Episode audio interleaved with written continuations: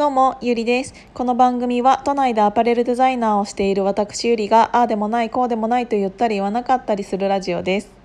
昨日ですね、ちょっと私これはどうしたらよかったんだろうって思うことがあったので、えー、と相談したいな皆さんだったらどうしてましたって思うことがあったんですね。っていうのは、うんと商談が一つ終わって次の商談の間に、えーと、カフェに入ろうって思ってカフェでカチャカチャお仕事してたんですよ。でそしたら、えーと、私の席の隣に私よりも前に座っていた、えーと、お二人がいらっしゃってで最初は、うんと何も気にせず普通に座ってコーヒー飲んでってやってたんだけどなんかふとした会話がふわっ耳に入ってきてそれの内容っていうのがじゃあうん次は家にお家に行って契約書だけ書いちゃいましょうっていう言葉だったの。で私それを聞いた時になんかちょっと「え？みたいな。怪しくない？って思ったの。でちょっとふわっとその横の席を見たらうーんと何て言うんだろうな普通のなんか黒いダウンを着たちょっと私と同い年かちょっと年下かなぐらいの30代中旬ぐらいの男性と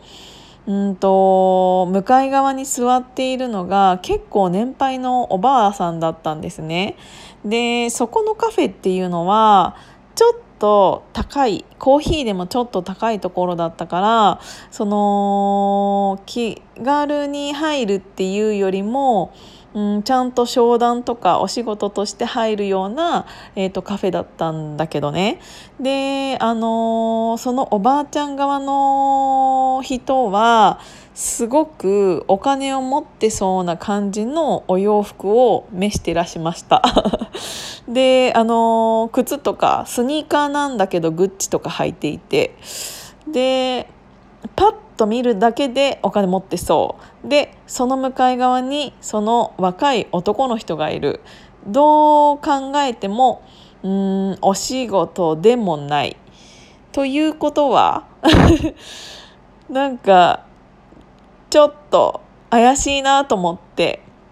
でなんかちょっとずつそのおばあちゃんのことが心配になってきてしまって、えーと、私はカチャカチャしているふりをして、えーと、耳をそっちに傾けてたんですけどやっぱり男の人はあのどうしてもおばあちゃんの家に行って契約書にサインをうんと書かせたいっぽかったの。でそのおばあちゃんの方が「いやでもなんかあのどうたらこうたらだからもう私わけわかんなくなっちゃってって言っててでもなんかその男の人の方はいやもうそれで終わりなんでみたいな。もうこうしてこうしてこうやったらもう、あの、全部終わるからもうさっさと行っちゃいましょうみたいな感じですごいおばあちゃんが困っているにもかかわらず男の人は家に行って契約書にサインをさせたがっていたの。もう完全にこれ詐欺じゃんと思って。もう私少しずつっていうかもう最初にその男の人の喋り方とか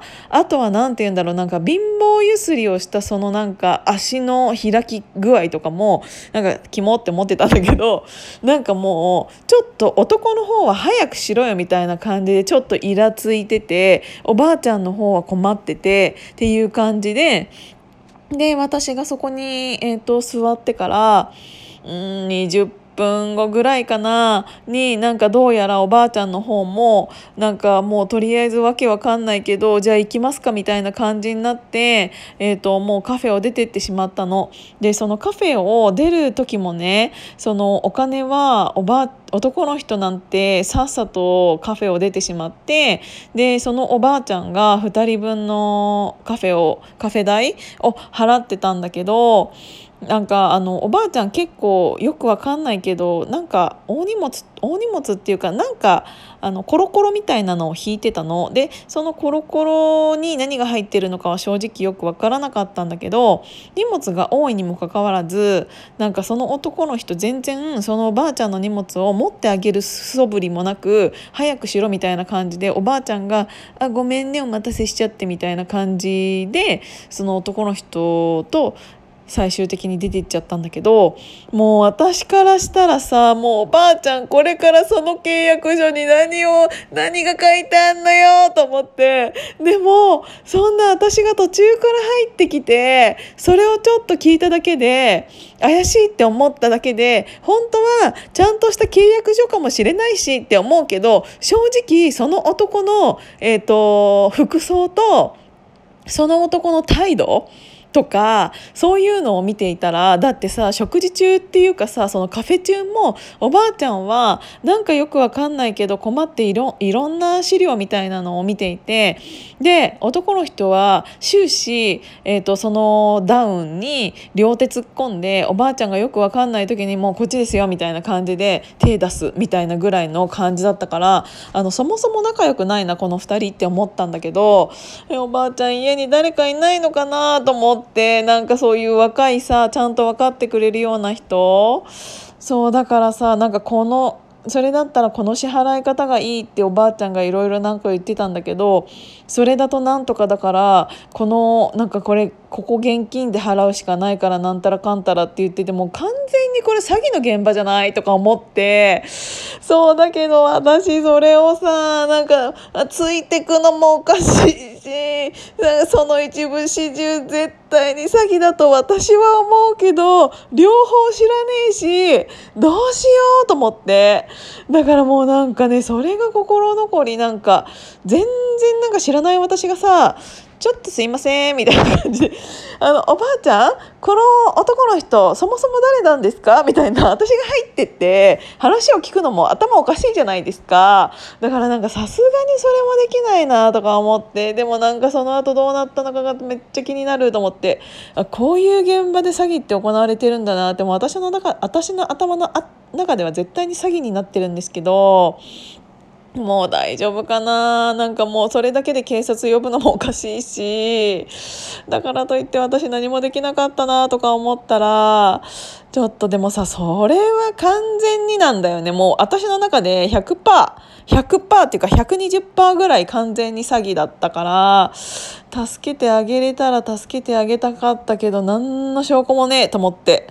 そうだからなんかもうもし皆さんがそういう現場にいたらどうしますっていう話 そうなんかなんかちょっとどうしたらいいかわかんなかったんだよね結局何もできなかった自分がすごく悔しくて。なんでどうしたらいいのかもしまたね次に何かそういう現場に立ち会ったらなんかどうしたら正解だったのかなみたいなのを思ってちょっと相談したかったの。